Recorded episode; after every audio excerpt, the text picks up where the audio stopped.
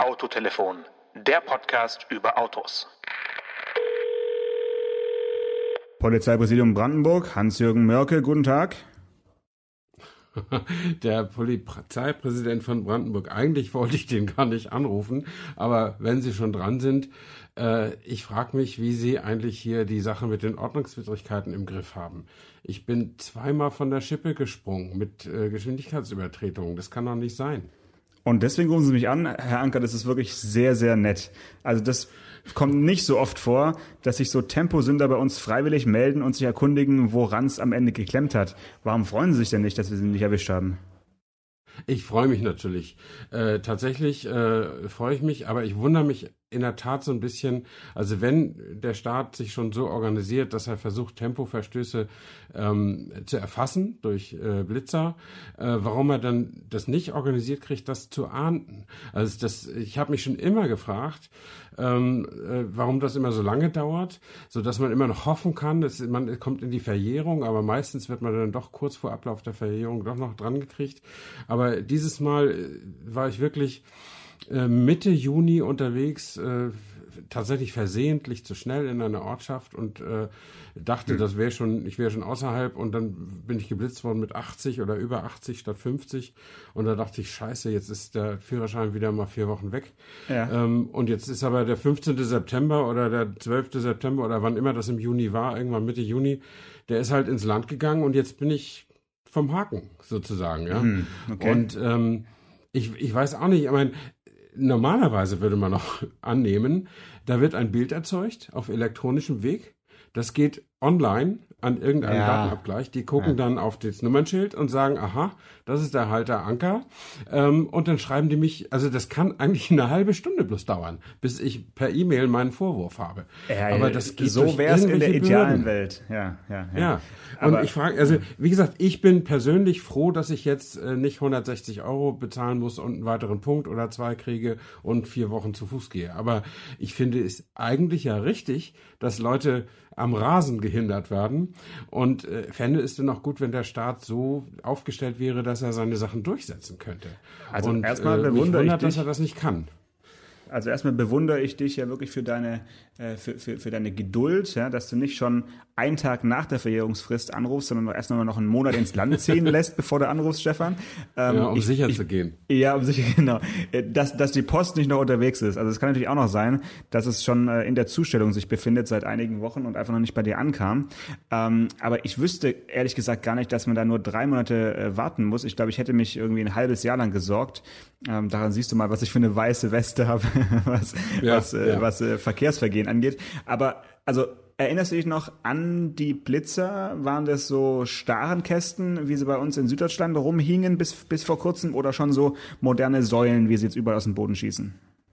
Nee, das war so ein Starnkasten. Das weiß weil, ich auch, ja. Okay, weil, weil ich glaube, die Starnkästen sind tatsächlich teilweise noch so äh, analoge Technik, vergleichbar mit einer äh, irgendwie alten Polaroid-Kamera, dass die noch äh, mhm. entwickelt werden müssen und das dauert dann wirklich ein bisschen länger als eine halbe Stunde per E-Mail.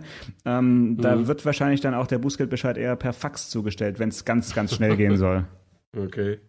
Ja, naja, auf jeden Fall äh, hat mich das äh, gefreut und gewundert natürlich irgendwie auch. Ich, was ich weiß, ist, dass zum Beispiel auch niemals ermittelt wird, wenn auch nur der Schatten eines Zweifels über dem Fahrerfoto liegt, weil die dann ja wissen, also der, der, der Halter muss ja gar nichts zu dem, zu dem Thema sagen und der Fahrer ist ja verantwortlich und wenn Halter und Fahrer in dem Fall nicht identisch sind, muss jetzt der Halter auch nicht den Fahrer verpetzen, sondern muss höchstens sagen, ja, das ist mein Auto und meine Personalien sind die und die und ansonsten wünsche ich einen schönen Tag. Und dann ist der Ermittlungsaufwand viel zu, viel zu groß, äh, wenn da zum Beispiel, keine Ahnung, wenn der, wenn der im Moment des Blitzens gerade genießt hat und sich die Hand vor den Mund gehalten hat oder so, dann sieht man den ja nicht. Oder mit seinem deswegen, großen Tablet telefoniert. genau. Mit Tablet vor den Augen irgendwie telefoniert. Das kann natürlich sein. Also es gibt von mir tatsächlich, das Foto hätte ich gerne, äh, es gibt ein, ein Blitzfoto von aus ganz alten Zeiten. Da war mein Sohn noch, wie alt war der da? Sieben oder so, ist also über 20 Jahre her. Äh, und das Foto zeigt ein führerloses Auto. Und oh zwar oh Gott, gibt ich, es. Ich, äh, ich, weiß gar nicht, ob ich das hören will, die Geschichte. Oh Gott, oh Gott, oh Gott. Der, auf der, Stefan Anker auf der, kramt im Fußraum. Nein, auf der Verbindung äh, zwischen der A24, Berlin-Hamburg, äh, und der A. 19 oder so. Da gibt es so, so, so, ein Dreieck, wo man von Berlin nach weiter nach Hamburg fährt oder weiter nach, nach, nach Rostock. Ähm, und äh, da ist eben Tempo 100 ist ja auch klar, weil das jetzt nicht ganz geradeaus geht. Und äh, da bin ich mal lang gefahren, wahrscheinlich mit 110. Ich fahre da jetzt immer 102 oder so, weil da jedes Mal wirklich ein Blitzer steht. Ähm, und äh, ich hatte im, im Auto meinen Sohn und einen Freund von ihm. Und plötzlich sagte, sagte mein Sohn von hinten, das hat gerade geblitzt. Und äh, ich war in dem Moment im Fußraum beschäftigt, weil mir da was runtergefallen war. Und auf dem Bild ist wahrscheinlich also ein führerloses Auto zu sehen mit zwei kleinen Jungs auf der Rückbank. Und das ist natürlich auch mega peinlich, weil man soll ja nicht so auf der Rück äh, in den Fußraum tauchen, um irgendwas zu suchen. Ähm, und dann noch 110 fahren oder so. Ähm, aber ehrlich gesagt, ich muss sagen, erstens ist es echt super verjährt, jetzt über 20 Jahre her. Und zweitens, das Foto hätte ich wirklich gerne. Ja, wirklich schade, dass du es nicht noch irgendwie dir hast schicken lassen äh, nachträglich. Da hättest du mal damals ja, mein, bei, meinem, bei, meinem, Vorgänger, bei meinem Vorgänger mal anrufen äh, und mal nachfragen, ob da noch was ist. Aber ja. Ja, ich, ich habe auch eine Zeit lang so, so Blitzerbilder gesammelt. Also ich finde, es lohnt sich schon, die, die aufzubewahren eine Weile, weil man sieht schon jedes Mal irgendwie sehr überrascht aus. Also meistens hat man dann doch so eine Vorahnung, jetzt könnte es gleich blitzen und dann ist es dann schon zu spät. Aber dass man so richtig unvorbereitet geblitzt wird, passiert eigentlich eher selten, finde ich. Meistens weiß man so, okay, ja. jetzt gleich macht's zack und dann ist schon vorbei, ja. Ja, ja, okay, das kann, das kann, das kann mal sein, aber mich hat es auch schon völlig unverhofft erwischt.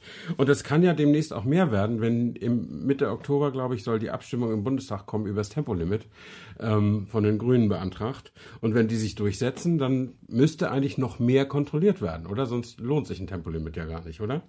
Äh, ja, es muss definitiv kon kontrolliert werden und ich äh, denke mal, dass es dann aber eher mit so Abschnittsgeschwindigkeitsmessungen äh, kontrolliert wird und dass die einfach en vogue werden auf den Autobahnen und eingesetzt werden, wie auch in unseren Nachbarländern. Also ich bin ja die letzten Tage durch äh, Frankreich, Luxemburg, Belgien äh, unterwegs gewesen und jetzt auch in England. Und da sind ganz oft so Schilder, dass jetzt eben äh, auf dem nächsten Streckenabschnitt äh, Geschwindigkeitsmessungen gemacht werden, aber einfach eben mit ja, wie heißen die denn so, ähm, nicht so, so Etappenmessungen, ne? Da kannst du gar nicht, da kannst du gar nicht kurz davor bremsen, weil du musst einfach die Durchschnittsgeschwindigkeit halten. Ach so, die messen die Zeit, die du zwischen zwei äh, definierten genau. Stellen ver verbringst, ja. ja. ja. Das haben ja. die Franzosen das nicht auch immer gemacht zwischen den Mautstellen? Also wenn du da irgendwie 100, keine Ahnung, sind 50 Kilometer Entfernung zwischen den Mautzellen und du bist nach einer Viertelstunde da, schon kriegst du dein Strafticket, oder? Da kriegst du einen Rabatt, kriegst du dann, da kriegst, kriegst du extra. oh, nee, aber das ist wirklich, das ist wirklich ganz, ganz viel hier äh, auf der Strecke gewesen und dann hast du dann wirklich auch keine Lust mehr, äh, zu schnell zu fahren, weil du, du kannst ja nicht denken, ach komm, da vorne ist der Blitzer, da bremse ich mal ab. Das ist dann einfach vorbei, ne? Mhm, mh. Aber ja, ja wir haben ja schon mal, hm? Sprich. Ja, du, du, ja, okay. Also Tempolimit, äh, du hast ja gerade eben schon gesagt, was da so im, im äh, Berliner Dunstkreis irgendwie äh, ja, durchkam an Gerüchten, dass es da jetzt wohl eine, eine Abstimmung geben soll, die, die die Grünen da durchdrücken wollen, einfach mal um eine namentliche Abstimmung äh, durchzuführen im Bundestag. Das, das ist wahrscheinlich die ja, wie soll ich sagen, die einzige äh, Kraft, die sie da entwickeln können als als kleiner Oppositions ähm, ja, sag ich mal. Und jetzt machen sie da, wollen sie es irgendwie da durchbekommen. Okay, dann werden wir wissen, wer dafür und wer dagegen ist. Aber ich frage mich halt, wir haben ja schon darüber mal ausführlich gesprochen über das Tempolimit und so richtig viel hat sich jetzt seitdem ja nicht geändert, außer dass natürlich jetzt gerade die Hochzeit der, äh, der, der, der, der Klima Schützer eben auch noch dazu kommt und das wird natürlich jetzt einfach ausgenutzt. Das ist ja schon eigentlich ganz, ganz gutes Agenda-Setting. Also da bin ich mal mhm. gespannt, was dabei rauskommt. Ja, also das politische Klima ist mit Sicherheit heute äh, vielleicht sogar ein bisschen zugunsten vom Tempolimit. Also ich habe immer gedacht, es wäre so, dass die Menschen äh, so halbe halbe, 50-50 dafür oder dagegen sind in Deutschland. Aber zurzeit, wenn eben 71,2 Prozent, glaube ich, haben in der letzten Umfrage gesagt, das wichtigste politische Thema ist der Klimaschutz. Ähm, und wenn die das wirklich alle ernst nehmen, also wenn sie sagen, ich und ich setze mich auch dafür ein und auch in der Praxis, dann würden vielleicht mehr Leute äh, oder würde vielleicht es eine gesellschaftliche Mehrheit geben zugunsten eines Tempolimits, äh, wobei dann immer noch nicht sicher ist, ob es dann auch gleichzeitig eine Mehrheit im Bundestag gibt. Aber ähm, das könnte schon sein. Und ich meine, es ist natürlich eine Tatsache, dass man weniger Sprit verbrennt, wenn man langsamer fährt. Also da beißt die Maus ja keinen Faden ab. Das ist, ja. ist, ist nun mal so. Ja, so gern ich etwas schneller fahre als 130, äh, so sehr muss ich eben auch zugestehen, dass ich dann einfach mehr Diesel verbrauche. Hm. Und es ist ja auch eine äh, technologische, ähm, wie soll ich sagen, also es gibt einen, einen äh, technologischen Zusammenhang mit dem, mit dem Tempolimit, weil ganz ehrlich, äh, es, es wird durch die Elektroautos auch so sein, dass mehr als 130 sowieso keiner fahren möchte. Natürlich wird es vielleicht noch ein paar ja. geben, die äh, irgendwie mit Superchargern auch noch irgendwie schneller fahren äh, werden, aber die, die Mehrheit wird wirklich mit 120, wenn überhaupt, also vielleicht sogar eher mit 100, ja, wenn ich, wenn ich mir so anschaue, wie die, wie die mhm. meisten Elektroautos heute rumfahren, äh, werden da rum äh, cruisen und ähm, da wird man dann lachen, dass man irgendwie in, in der Endzeit des Verbrennungsmotors äh, da noch einen Aufschrei er erlebt hat von irgendwelchen Leuten, die sich jetzt plötzlich äh, mit 130 nicht zufrieden geben werden. Also es ist, glaube ich, wirklich so eine, so eine Zeitgeistgeschichte, die aber jetzt auch durch diesen technologischen Umschwung ähm, äh, ja einfach unterstützt wird, ganz extrem. Es wird sich irgendwie auch von selbst regeln. Also eigentlich kann man sagen, mhm. komm, jetzt brauchen wir auch kein Tempolimit mehr, weil es, es regelt sich sowieso durch die, durch die Reichweitendiskussion. Hm. Ja, das ist in der Tat so, dass man in der Praxis äh, selbst hochpotente Elektroautos wie Tesla Model S mit Super Performance Paket oder so, dass man die durchaus auch mal im Windschatten eines Reisebusses fahren sieht. Ja. Ähm, dann sind sie wahrscheinlich nur noch mit 30 Kilometer Restreichweite bestückt oder so. Aber es ist eben so äh, bei dem, ich sag mal, bei dem durchschnittlichen Elektroauto, das irgendwas mit 350 Kilometer ähm, äh, Standardreichweite hat jetzt so im Alltag oder so. Da ist einfach die Entscheidung, ich fahre jetzt mal ein bisschen schneller, die drückt bei einem Diesel oder bei einem Benziner in de, genau demselben Maße auf die Reichweite wie bei, einem Elektroauto, nur durch den größeren Tank äh, und den, die, den, die hohe Energiedichte im Kraftstoff äh, wirkt sich das einfach nicht so dramatisch aus. Aber wenn ich halt mit dem Golf E oder was oder mit dem ID3 dann demnächst mal richtig auf die Tube drücke, dann investiere ich schon richtig was von meiner Restreichweite und muss darüber nachdenken, ob ich mir das überhaupt leisten kann. Also nicht finanziell, sondern vom, vom Fortkommen oder vom Vorwärtskommen her. Und ja, in der Tat genau. braucht man wahrscheinlich gar kein Tempolimit, das, das regelt sich von selbst dann. Ne?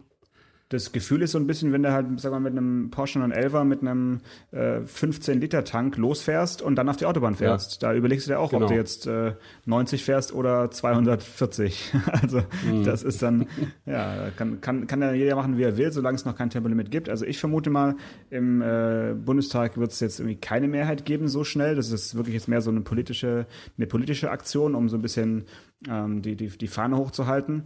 Aber ja, ja. Die, so die Gesamtstimmung im Land ist natürlich momentan eindeutig äh, so, dass es auch eher für ein Tempolimit ausgehen könnte. Und ähm, das würde ich genauso, ja, einschätzen, genauso einschätzen. Das, also die Gesamtstimmung ist in der, in der, wenn die Leute ihre Umfragen, ihre anonymen Umfragen beantworten, ist die Gesamtstimmung schon mal pro Klimaschutz.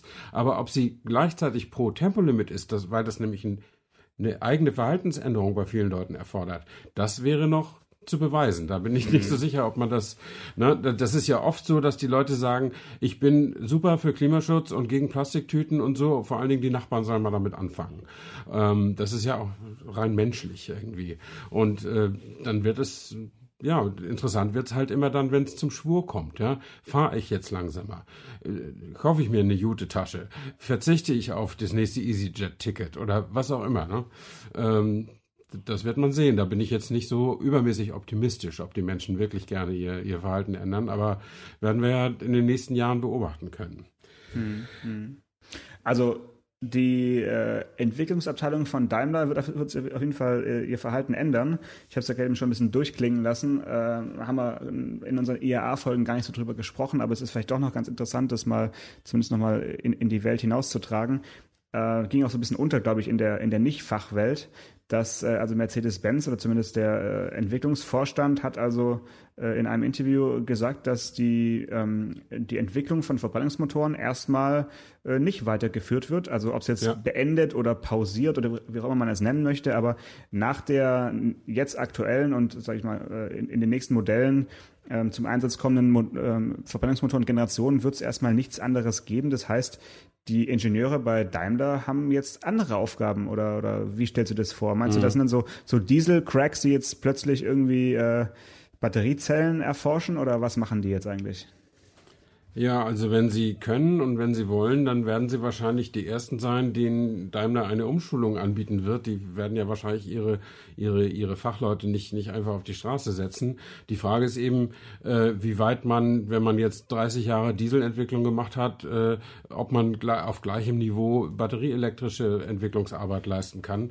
Aber das wäre natürlich den Ingenieuren zu wünschen, wenn sie das irgendwie, irgendwie hinkriegen. Mich hat das auch total überrascht, dass die, dass die wirklich so explizit sagen, wir machen das jetzt nicht mehr. Und dann hat er noch hinterhergeschoben, naja, das kann man ja für die Zukunft nicht ausschließen, dass wir vielleicht doch nochmal an neuen Verbrennungsmotoren arbeiten. Aber das ist ja wie der Satz eines Politikers, weißt du? Also man versucht das ein bisschen so zurückzuholen, damit die Leute nicht, nicht zu nervös werden. Aber ich meine, wenn so ein Riesenladen wie Daimler, die machen, ich weiß nicht, wie viele Millionen Motoren im Jahr. Also äh, wenn die, wenn die sagen, jetzt hören wir mal auf, das, was wir haben, das, was unsere Autos, das Herz unserer Autos weiterzuentwickeln und setzen vollkommen auf die neue Art der Herzen, ähm, dann müssen sie sich ja auch ganz schön sicher sein, dass sie mit den Elektromodellen wirklich ab 2040 sozusagen, ich glaube, das ist die, der Zeitplan, den sie haben, 2039, wollen die irgendwie in der Neuwagenflotte CO2-frei sein oder CO2-neutral. Ähm, dass sie dann, dass sie dann auch wirklich keine Verbrennungsmotoren mehr brauchen. Und wenn sie meinetwegen 2030 bemerken, das klappt nicht, wir brauchen das irgendwie doch noch, weil die Leute das einfach haben wollen und weil es nicht genug stark genug verboten, verboten ist oder so, dann haben sie einen riesen Rückstand. Mhm. Was äh, Verbrennungsmotorenentwicklung anlangt, es sei denn, alle anderen hören auch jetzt auf, Verbrennungsmotoren weiterzuentwickeln. Und ich glaube, Volkswagen macht ja ähnliches, ne? Ja, die haben es ja schon längere Zeit angekündigt, dass da jetzt erstmal genau. das, das, also die elektrische Variante die einzig richtige ist. Das ist ja wirklich schon äh, mhm. äh, fast religiös, wie das da äh, momentan äh, ja, vor, vor, vor, vor sich hergetragen wird. Ähm, ich finde es halt Wahnsinn, was da auch für, für ein Know-how irgendwie dann von heute auf morgen mehr oder weniger einfach eingestampft wird. Also in Ford ist, äh, bei, bei, bei Ford in Köln ist ja das Gleiche. Ähm, das ist jetzt vielleicht äh, in den deutschen Medien gar nicht so arg äh, aufgegriffen worden, aber ich glaube, in Köln sind knapp 4000 Stellen irgendwie, die, die, die wegfallen und davon mhm. sind, es, sind es keine einfachen, sage ich mal, Bandarbeiterstellen, sondern ganz viele davon sind wirklich Ingenieure und Entwickler, weil einfach Ford ähm, mal wieder entschieden hat, dass jetzt die äh, Entwicklung von Ford-Modellen zentral in Amerika passiert. Also die, die, das ganze mhm. Know-how, Fachwissen, was in Köln äh, sitzt, wird einfach von heute auf morgen nicht mehr gebraucht. Und ich glaube, das ist dann schon. Mhm. Es ist der Wahnsinn, ja. Also, weil du kannst ja nicht alle in den Vorruhestand schicken. Das sind ja auch äh, nicht irgendwie alle über, äh, über irgendwie 57, 58 Jahre alt, sondern deutlich jüngere auch Leute. Mhm. Ähm, und so eine, so eine Menge an, an Jobs, die da wegfällt, das ist äh, ja ein, ein richtiger Bruch, glaube ich, in, in, in, in so einer, ja. in so einem Unter Unternehmen, ja. Ja, also ich hätte auch nie gedacht, aber ich bin ja auch schon alt und unflexibel, aber dass die, dass, äh, dass dieser Umbruch dann tatsächlich so schnell geht. Ja, also wenn man sagt, jetzt ist 2019 und in 2039 will so ein Laden wie Daimler, der, korrigiere mich, irgendwas um zwei Millionen Autos baut, ähm, äh, im Jahr äh, komplett die Flotte umstellen, ähm, das ist Wahnsinn. Das ist echt irre und also dass, dass, dass man auch unterstellt eben, dass die Leute dass die Leute da auch mitgehen oder dass man auch die, die Batterielieferung in solchen riesen Stückzahlen dann auch irgendwie organisieren kann. Denn wenn es Daimler macht, dann machen es andere ja auch. Ne? Also die, die werden ja nicht der, der Elektropionier sein von den etablierten, sondern die, die machen sich ja alle auf den Weg. Also das finde ich schon, schon bemerkenswert und äh, ich bin echt super gespannt und das äh, werde ich ja noch erleben, ob es diesen, ob dieser Umbruch äh, wirklich erfolgreich stattfindet oder nicht. Ja? Also wer weiß, vielleicht wird mein, mein letztes Rentner-Rollator-Auto wird irgendwie so ein Schnicker E-Mercedes sein oder so. EQ. Ja, genau, genau. Irgend so ein EQ, EQA oder sowas. Was auch immer dann noch kommen wird. Oder vielleicht gibt es dann doch noch. Äh, ach, das wird doch schön, wenn es noch so einen richtig einen Smart gibt, der dir gefällt dann. Nee, das wird nicht passieren. Das wird nicht passieren. Ohne je Lenkrad, älter ich werde, desto, ohne Lenkrad. desto größer müssen ja auch die Autos werden. Also das geht ja nicht. Äh, nee, nee, also mit Smart, äh, das, das, da, da kannst du mich nicht bekehren. Das, das wird nichts. Äh, Mhm. Und ohne Lenkrad, so autonom dann auch noch. Ja? Ich meine, komme ich leichter rein und raus in meinem Alter dann, ja? Genau. Vorne- äh, vorne so- ist, ne? Mhm. Vorne die Tür, ne, die so weit aufschwingt und dann kannst du einfach so reinplumpsen lassen. Ja, ja. Also ich kann mich erinnern, ich habe mal eine Kolumne geschrieben in der Welt, da habe ich auch so darüber sinniert, dass das im Stau immer so auf der Stadtautobahn, da geht's immer so Stop and Go und was macht man sonst im, im, im Auto und man, man, man liest ein bisschen, man telefoniert ein bisschen, dann geht's wieder ein Stück weiter und so weiter. Und dann habe ich gedacht, das wäre doch toll, wenn das Auto irgendwie so einen einfach autonom durch die Gegend fahren würde. Die Leute mit den autonomen Autos, die haben schon recht. Und dann hat so ein Kollege von mir hat das gelesen, äh, bevor es in den Druck ging und hat so ganz, ganz trocken gesagt, sowas gibt's eigentlich schon. Heißt S-Bahn. Ähm, Und damit kann man ja auch fahren. Also bevor ich, bevor ich ein autonomes Auto fahre, fahre ich vielleicht doch lieber U- und S-Bahn, oder? Wie weit ist denn bis zu dem nächsten U- und S-Bahnhof? Ja, das ist wieder in der Tat, also bei, bei mir auf dem Dorf ist es ein Problem. Also bis zu meinem äh, Regionalbahnhof ist es doch Viertelstunde zu Fuß oder zehn Minuten zu Fuß. Ähm, das ist ein bisschen doof dabei, ja. Aber soll ich ein autonomes Auto haben, um zum Bahnhof zu fahren? Nee, dann fahre ich ja wieder ganz mit dem Auto und dann hat ja auch wieder keiner was gewonnen. Schon gar nicht der Klimaschutz. Ja, das ist ja auch so die typische Carsharing-Diskussion, die jetzt auch gerade wieder so ein bisschen hochgepoppt ist, ob jetzt Carsharing-Flotten eigentlich zu weniger Autos auf Straßen führen oder zu mehr. Da gab es jetzt wieder eine, eine, eine Studie, die eben gesagt hat, nee, also eigentlich ändert sich am Nutzungsverhalten der Autofahrer relativ wenig, weil es fahren dann doch meistens Out, äh, Leute mit dem, mit dem Carsharing-Auto, die sowieso selbst auch noch ein Auto haben, aber dass sie es dann auch selbst aufgeben, kommt noch nicht so oft vor, wie man sich es eigentlich erträumt hätte bei den äh, Carsharing-Unternehmen. also momentan leben wir wohl in einer Zeit, wo Carsharing bedeutet einfach 500 Autos mehr in Berlin oder so pro, pro Ja, Anbieter genau. und, und nicht weniger. Das also Gefühl habe ich auch. Und das äh, Carsharing in Berlin oder in ähnlichen äh, Met- Metropolen oder Ballungsgebieten zu nutzen, ist für die Leute eine super Alternative zum Fahrrad und äh, oder zu Kurzstrecken mit der Bahn oder mit dem Taxi. Und äh, wenn du schon ein Auto hast, dann ist es immer noch eine Alternative, weil du dein Carsharing-Auto ja abstellen kannst, wo du lustig bist. Das kostet ja nichts. Also du kannst es nicht ins Parkverbot stellen, aber du kannst an jeden super teuren Gebühren, Parkplatz, das ist in, in Berlin in der Spitze drei Euro die Stunde oder vier Euro die Stunde, ähm, kannst du überall abstellen und das ist ja mit deinem eigenen Auto ein echtes Problem. Also ein, finanzielles Problem oder das ist ein teurer, teurer Spaß. Und also das habe ich auch schon gelesen und das ist auch so mein gefühlter Eindruck in Berlin, dass durch das Carsharing, was da ist, jetzt nicht gerade der Verkehr weniger geworden ist. Ganz im Gegenteil. Also wir haben in Tübingen gerade Diskussionen zum Thema Anwohnerparkausweise. Äh, Ja. Momentan kriegt man als Anwohner so einen Parkausweis fürs ganze Jahr für 30 Euro. Das ist, glaube ich, seit, weiß nicht, seit 20 Jahren so äh, ungefähr auf dem Ja. Preislevel. Und ähm, jetzt gibt's aber Überlegungen, das äh, wirklich drastisch zu erhöhen, äh, sogar auf 30 Euro pro Monat, also quasi ein Euro pro Tag. Äh, und da äh, ja, ist dann auch so eine Verhaltensänderung erstmal ange, angesagt, weil man ist es halt einfach nicht gewohnt. Man, man denkt als äh, in Deutschland groß gewordener Autofahrer, es ist sozusagen ein, ein Lebens, ja, ein, ein schon fast ein Menschenrecht, sein eigenes privates Auto auf öffentlichen Grund vor seinem Haus einfach hinstellen zu dürfen, ohne was dazu für, für also irgend- ne, das ist ja irgendwie normal, dass man dann nicht sehr viel bezahlt. Ja. Und äh, das wird sich wahrscheinlich in den nächsten äh, ja, Monaten oder Jahren, äh, zumindest in einigen süddeutschen Städten, äh, ändern, dass man einfach sagt, nee, also wer sein Auto abstellen möchte, der kann das gerne weiterhin tun, äh, wird dafür aber eben zur Kasse gebeten, äh, um äh, ja, andere kommunale Dinge dann davon eben äh, bezahlen zu können. Ne? Also das finde ich Ja. eine, eine, eine spannende Sache. Erstmal reagiert man sehr geschockt und denkt, wie bitte? Das kann doch nicht sein, viel zu teuer. Aber je, je länger man drüber nachdenkt, ist natürlich, äh, ja, es ist was Wahres dran. Ja? Aber die Frage ist, ob man jetzt für alles, was man macht, äh, einzeln auch noch ähm, irgendwelche Gebühren erheben muss oder ob man sagt, naja, das ist dann irgendwie mit irgendwelchen Steuern sowieso schon abgedeckt. Ja? Mhm. Ja, ja, dann kommen wir, dann machen wir wieder dieses Fass auf, dass die Leute sagen, die jetzt kein Auto haben, ja, mit meinen Steuergeldern werden auch Autobahnen und Parkplätze gebaut. Das will ich nicht, deswegen müsst ihr extra dafür bezahlen. Aber dann, ja, dann kannst du jedes, jedes kleinteilige Einzelinteresse extra besteuern und das ist ja irgendwie auch nicht sehr schön. Im Übrigen trifft es, es ist keine deutsche Eigenart zu glauben, das sei normal sein Auto kostenlos vor der Tür parken zu können. Das ist sicher in Frankreich, Italien, England und so genauso, oder? Hm, würde ich nicht sagen. Ich glaube, dass die äh, hier schon viel weiter sind, was äh, Parkgebühren angeht. Also du kannst ja in kaum eine europäische Großstadt noch reinfahren, ohne dass du irgendwo äh, Jahresgebühren oder Tagesgebühren zahlen musst.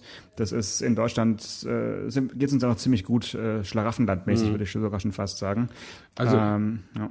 Das gilt aber nur für die Innenstädte, diese, diese, diese City-Nutzungsmaut und so. Aber dass du ja, in ja. einem Wohngebiet von Nordost-London, dass du da eine Parkgebühr zahlen musst, nur weil du da wohnst und nach Feierabend dein Auto da irgendwo hinstellst, Ganz das sicher. sehe ich jetzt nicht so. Doch, doch, ganz sicher. Die, da hast du dann auch solche kleinen Vignetten in, in der Scheibe und hast dann damit deine, mhm. deine Parkgebühr bezahlt. Und wenn nicht, kannst du per SMS oder per, per was auch immer, äh, Smartphone, kannst du dann da deine Parking-Fee ent, entrichten. Äh, also bargeldlos ja. auf jeden Fall. Aber da ist man äh, ja deutlich strenger und weiter als, als in, in Deutschland, ganz klar. Mhm. Was allerdings ja. ganz, äh, ganz lustig war, wo die Engländer echt noch gar nicht so weit sind, ähm, äh, ist in, in, beim Thema Grenzkontrolle. Ich bin ja ähm, diesmal Mal nicht geflogen hier nach England. Ich, ich sitze hier gerade in, mhm. in, einem englischen Pub ähm, in, ja. in, in, so einer Art Billardraum und hoffe, dass hier jetzt nicht ein Billardtraining stattfindet gleich. Ähm, klacker, ich bin mit, mit, mit, mit der Fähre gefahren äh, nach Dover und äh, ja. auf französischem Boden äh, findet quasi die Passkontrolle statt. Also so richtig, mhm. äh, wirklich wie früher, wenn du in die DDR eingereist bist. Die LKWs müssen in, in, in so einen Durchleuchtungstunnel fahren und man selbst wird auch darum gebeten, den Kofferraum aufzumachen. Also es ist wirklich ungewohnt für äh, junge, junge europäische Erwachsene, sowas zu erleben. Äh, und dann ist irgendein Dienstleister mit so gelben Westen, der macht also die, diese Kontrolle einmal auf französischer Seite, dann fährst du zur englischen Passkontrolle und danach kommt der gleiche Dienstleister, also sind französische äh, Leute, die machen dann nochmal die gleiche Kontrolle äh, mit Kofferraum auf und reingucken wie ja. drei Minuten vorher. Also man, man fühlt sich definitiv verarscht. Und ähm, mhm. lustigerweise wird das alles auf Zetteln notiert mit, mit äh, Bleistift und Papier, also Kennzeichen eingetragen und äh, irgendwie Kofferraum auf, check, äh, rechte Tür auf, check, kein Mensch drin, okay, weiterfahren. Also äh, da kann man jetzt nur spekulieren, wie das dann wird, wenn die Grenzen äh, quasi dicht gemacht werden, wenn äh, das eine EU-Außengrenze ist, so richtig. Und ähm, weiß nicht, wann du zum letzten Mal nach England gefahren bist mit dem Auto, aber das ist auf jeden Fall äh, ja ein Erlebnis, was man so jetzt nicht so oft hat. Ja, also mit dem Auto bin ich da ewig nicht hingefahren oder vielleicht noch nie, weiß ich gar nicht. Aber ich glaube, diese, diese Kontrollen werden nicht, sehen, nicht wesentlich schlimmer. Die Grenze wird ja auch nicht geschlossen. Wenn England nicht mehr in der EU ist, ist es dann nur nicht mehr. Aber da sie auch jetzt schon nicht im Schengen-Abkommen sind, ist ja auch, wenn du hinfliegst, musst du immer durch die Passkontrolle und so. Ähm, und ich glaube, das, was du da jetzt erlebt hast, ist einfach äh, der, der, dieser Flüchtlingsproblematik geschuldet. Man möchte einfach vermeiden, dass äh, irgendwelche Nordafrikaner die Chance nutzen, nutzen, in irgendwelche Kofferräume zu klettern und nach England überzusetzen. Ähm, das, das ist ja ein Thema zwischen Frankreich und England. Ähm, ja. Ich glaube, daran liegt das, oder? Ja, wahrscheinlich ist es das, äh, der wichtigste Punkt. Wobei ich mich immer frage, was möchte ich als ähm, Nordafrikaner oder woher auch immer, was möchte ich auf dieser Insel? Aber gut, das äh, sollen andere Menschen beantworten. Aber das ja, ist mir, das ist mir jetzt nicht so ganz leben. klar geworden. Ja. ja. also momentan nehmen sie einfach gar keine Flüchtlinge auf. Also das ja, ist wirklich eine sehr rigide Politik, äh, die hier äh, mhm. betrieben wird. Und auf den Informationstafeln, die es an Autobahnen gibt, äh, werden LKWs darauf hingewiesen, dass irgendwie Ende des Monats, wie, was stand da? Da stand EU Freight Papers may change. Also ja. man, man soll sich darauf schon mal einstellen, dass es vielleicht ja. andere Frachtpapierabwicklungen gibt, äh, aber ja. so richtig sicher ist man sich noch nicht, aber die Anzeigen auf der Autobahn zeigen das schon mal an. Das fand ich sehr amüsant. Ja, ja. Naja, jetzt hat ja auch Jaguar Land Rover sich wieder gemeldet und die machen im November auch eine, eine Woche lang die Fabriken, Fabriken zu. Ähm, einfach weil sie nicht sicherstellen können, dass sie alle Teile kriegen, die sie auch wirklich brauchen, just in time. Und äh, der Ralf Speth, der Chef, hat gesagt, er braucht und so viele Autos baut ja Jaguar Land Rover gar nicht. Im letzten Jahr waren das knapp 600.000. Ähm, er braucht 20 Millionen Komponenten am Tag. 20 ja. Millionen Teile am Tag. Da sind natürlich auch Mini-Dichtungsringe oder was weiß ich dabei. Ähm, aber das muss ja alles heutzutage, das liegt ja nicht mehr im Lager. Das kommt ja just in time angefahren. Und, und wenn du die, wenn du die Lieferkette unterbrichst durch sowas, so eine behördliche Kleinigkeit wie den Austritt aus der EU, dann kann man schon eine Woche Pause brauchen, um sich mit den Lieferketten da neu einzurichten, wenn das überhaupt reicht mit der Woche. Und die hatten ja schon im, im April alle eine Woche dicht gemacht. Ich glaube auch Mini und die Toyota-Werke, weil sie ja dachten, im März äh, ja. geht das, Ende März geht das los mit dem Brexit und, und jetzt ist es halt wieder so.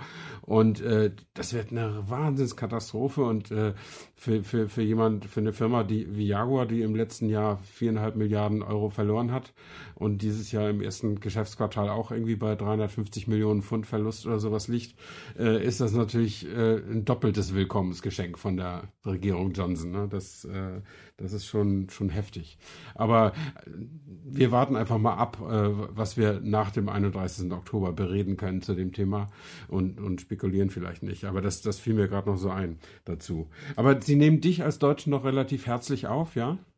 Äh, ja, gut, das kommt darauf an, wo man ist. Ne? Man hat ja wirklich, ja. Äh, wenn man in den Pub geht, hat man halt 50-50 äh, Brexiteers und, äh, und, und Remainers und da hat sich auch nichts dran geändert. Also die äh, Remainers, die mir auch jetzt hier gestern Europaflagge geschenkt haben, quasi als Willkommensgeschenk und äh, um, um zu unterstreichen, dass sie es ernst meinen mit der Gastfreundschaft, ähm, die sagen, wenn man, wenn sie jetzt, wenn es Neuwahlen geben sollte, können sie nicht garantieren, dass die jetzt den äh, Boris nicht alle wählen. Also es ist wirklich äh, hm, ein ja, ja. Kom kom komplett zerrissen äh, das Land und ähm, ja, Leute, die wirklich ihr ganzes Leben für die irgendeine Partei hier gearbeitet haben, also wirklich echte Demokraten, sage ich mal, die, die sind eigentlich fertig mit den Nerven, weil die sagen, das ist alles unberechenbar und ich hätte mich heute eigentlich auch als, eher als Boris Johnson am Telefon melden sollen, weil man weiß ja nicht, äh, wie lang es das so alles noch überhaupt noch gibt hier. Da muss, muss man jede Woche eigentlich ausnutzen. Ja, das ist, das ist wahr. Machen wir vielleicht nächste Woche oder, oder irgendwann. Aber man, du hast schon recht. Das kann, das kann sich alles noch ändern und bin, bin wirklich gespannt, wie das, äh, wie das ausgeht. Ähm, aber auch danach werden mutmaßlich trotzdem Räder rollen und Autos entwickelt und gebaut werden, über die wir dann sprechen können. Und das äh, machen wir auf jeden Fall weiter und das nächste Mal in der nächsten Woche. Alles klar, dann schaue ich, dass ich vielleicht noch irgendein exotisches Automobil für dich fotografiere, wenn ich noch ein paar Tage jetzt hier bin. Und ja. ähm, ob du es erkennst, weil hier fahren teilweise wirklich Autos rum, äh, da muss man zwei, dreimal hingucken, um sie zu erkennen. Und ja, da, damit meine ich jetzt ich. kein äh, Vauxhall Corsa, den erkenne ich auch so. Ja. Alles klar, Janosch. Dann viel Bis Glück nächste Woche. beim äh, Finden und bye bye. Ciao. Bye bye, ciao, ciao. Autotelefon, der Podcast über Autos mit Stefan Anker und Paul Janosch Ersing.